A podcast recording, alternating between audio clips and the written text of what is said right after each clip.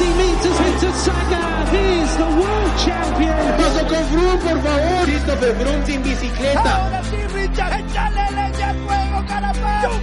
Alejandro Valverde, a los 38 años también se puede. Campeón del mundo de ciclismo. La Bicicleta Podcast. Programa diario. Un resumen de la jornada ciclista.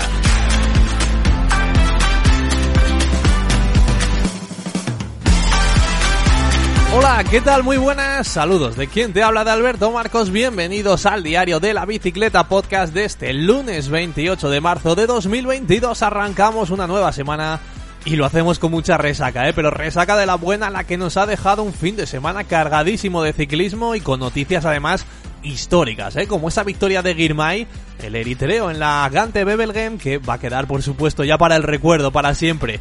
Eso, el final de la volta, y que entramos, atención, en semana grande porque, ay, ay, ay, viene primero el aperitivo con a través de Flandes y después el domingo tenemos el Tour de Flandes. Estamos ya nerviosos. Eh. Gracias, por supuesto, como siempre, por estar ahí con nosotros una semana más.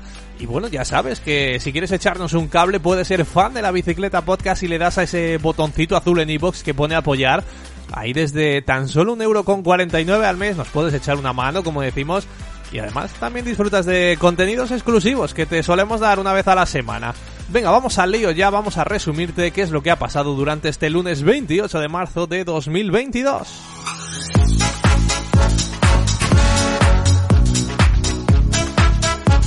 Bueno, pues empezamos con el notición del fin de semana, que es lo que sucedió en la Gante Bebelgen. Victoria por primera vez en la historia de un africano, victoria por primera vez en la historia de un ciclista de raza negra en una clásica de pavé, un momento único para el ciclismo y también para el mundo, por supuesto, aunque no será porque Vinian Girmay no viniera desde tiempo advirtiendo que es un auténtico corredorazo y que está en un estado de forma impresionante. Es la primera victoria de categoría World Tour para este ciclista eritreo de 21 años del Intermarché Wonti que vivió el día más feliz de su carrera deportiva y seguramente también uno de los más felices de su vida. Un éxito sin precedentes y por supuesto también una gran victoria para su equipo en una carrera del prestigio que tiene la Gante Bebelgem. Había una lista de ciclistas de primerísimo nivel como Mats Pedersen, Van Aert, Merlier, Philipsen, Mohoric o Krag Andersen pero es que Girmay supo leer la carrera a la perfección. Van Aert, que era el principal favorito, trató de romper la carrera en varias ocasiones sin éxito, pero es que Jumbo podía jugar muchas bazas, jugó la de Benot, jugó la del propio Van Aert, pero la que fructificó fue la carta de un Christophe Laporte que está justificando a lo grande su fichaje por el equipo holandés, ya lo creo. Formó el corte bueno a falta de más de 20 kilómetros para meta y se marchó con Van Gestel, con Stuyven y con el propio Girmay se entendieron bien y aguantaron una pequeña diferencia de unos 20-30 segundos sobre el grupo principal hasta el final y entre los cuatro se la terminaron jugando al sprint. Lo lanzó primero Girmay y aunque parecía que Laporte podía recuperarle terreno, el eritreo se impuso para hacer historia y para lograr una victoria única en el ciclismo. El mejor español fue Iván García Cortina, octavo en el grupo perseguidor. Y en la carrera femenina, pues allí todo se decidió al sprint y vino a confirmar lo que ya venimos contando aquí desde hace unos cuantos días, que es el gran estado de forma de la campeona del mundo de Elisa Balsamo. Cuarta victoria ya de la temporada para la del Trek tercera consecutiva, atención impresionante, y es que es tremendo lo que está haciendo la ciclista italiana.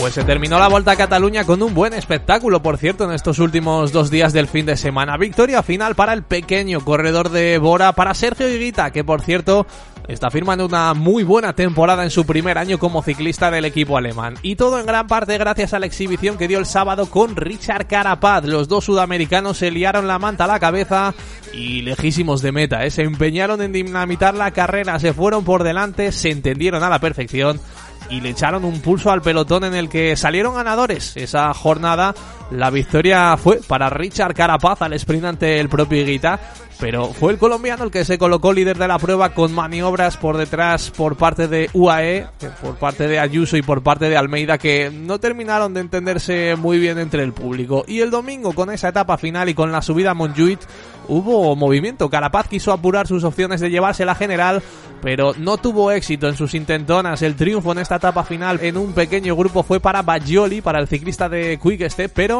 en la general no hubo cambios. Ganador Higuita, segundo Carapaz a 16 segundos. Y tercero Joao Almeida 52 segundos. Fue cuarto Nairo Quintana que se quedó fuera del podio por un segundo tan solo.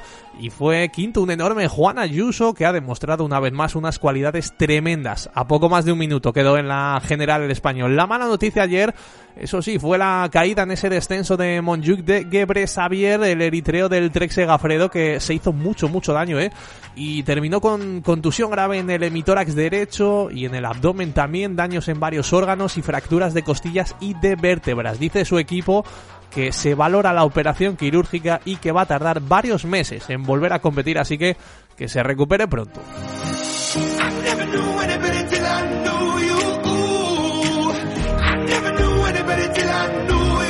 Y seguimos muy pendientes de todo lo que tiene que ver con el Gazprom Rusvelo, ese equipo ruso que se ha visto azotado por esas normas de la UCI en la que se excluía a los equipos rusos y bielorrusos de las competiciones del calendario y ya veníamos diciendo que a finales de este mes de marzo se sabría algo más sobre el futuro de esta escuadra Pro Tour porque seguía sin poder correr. Bueno, pues hoy han emitido un comunicado a través de las redes sociales de las que, por cierto, han eliminado todo, absolutamente todo lo que tiene que ver con el patrocinio de Gazprom, incluso del nombre, y también a nivel visual que han sustituido las imágenes por sus ciclistas corriendo con maillots completamente blancos y sin ningún tipo de patrocinio. Dice este equipo que le impactó mucho la decisión de la UCI y más teniendo en cuenta el buen inicio de temporada que estaban haciendo con dos victorias y que se prestaron a competir con maillots neutrales, sin logos y sin nacionalidad en el trofeo La Igueglia, que fue aquella primera carrera de la que fueron excluidos, pero que la UCI no les permitió correr de esta manera. Prosiguen argumentando que el 3 de marzo mantuvieron una reunión con la UCI y en esta reunión se les aseguró que podrían volver a competir tan pronto como encontraran un nuevo sponsor por lo que se desvinculan por esta forma de la marca Gazprom Alemania, eso sí, agradeciéndole su apoyo desde el año 2016. Dice el equipo Rusvelo ya, porque es el nuevo nombre, el equipo Rusvelo, que están en un tiempo de desafíos buscando un nuevo patrocinador, pero que sus corredores han seguido entrenando con mayores neutrales e incluso algunos participando bajo, sus equipos nacionales en algunas carreras, que ven el deporte como un vehículo para unir y para trasladar un mensaje de paz, que no apoyan ningún tipo de guerra y sobre todo que siguen en búsqueda de un nuevo patrocinador para volver a competir de inmediato y que decidirán la nacionalidad del equipo.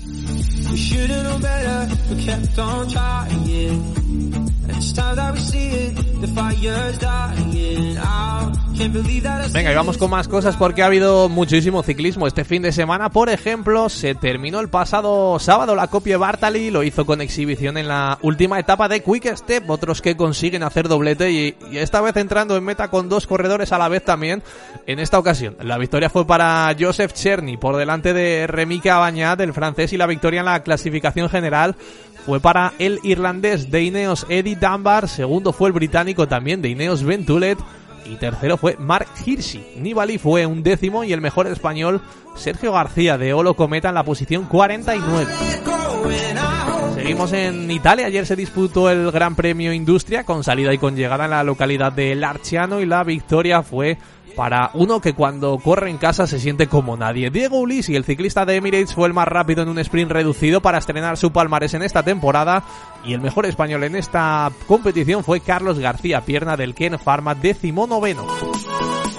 También se disputó ayer la Gutu Gangel en Francia con ese final en la localidad de Tours. Advertíamos el viernes sobre la posibilidad de terminar al sprint y no fallábamos mucho. Llegada masiva y el más rápido aquí fue Nasser Bouani, el corredor de Arkea que suma por fin su primera victoria de la temporada y lo hizo por delante de sus compatriotas de Cocari de Duyagdan. Nuestro querido Ángel Fuentes de Burgos BH terminó décimo séptimo, muy bien. Tenemos equipo de Movistar Team para a través de Flandes. Rápidamente repasamos quiénes van a ir a Ramburu y Cortina. Son las opciones de los telefónicos y estarán acompañados de Joan Jacobs, de Max Canter, de Nosgar, de Íñigo Elosigi y de Imanol Herbiti. Y cerramos con una noticia magnífica, impresionante, buenísimo. Bueno, cualquier calificativo que le queráis poner es que Egan Bernal ya monta de nuevo en bicicleta. Se han compartido imágenes por las redes sociales y se ha podido ver al colombiano rodando ya otra vez en carretera y con una grupeta a poquito ritmo, por supuesto, de momento, pero eso demuestra el afán de superación de Bernal que está siendo absolutamente impresionante.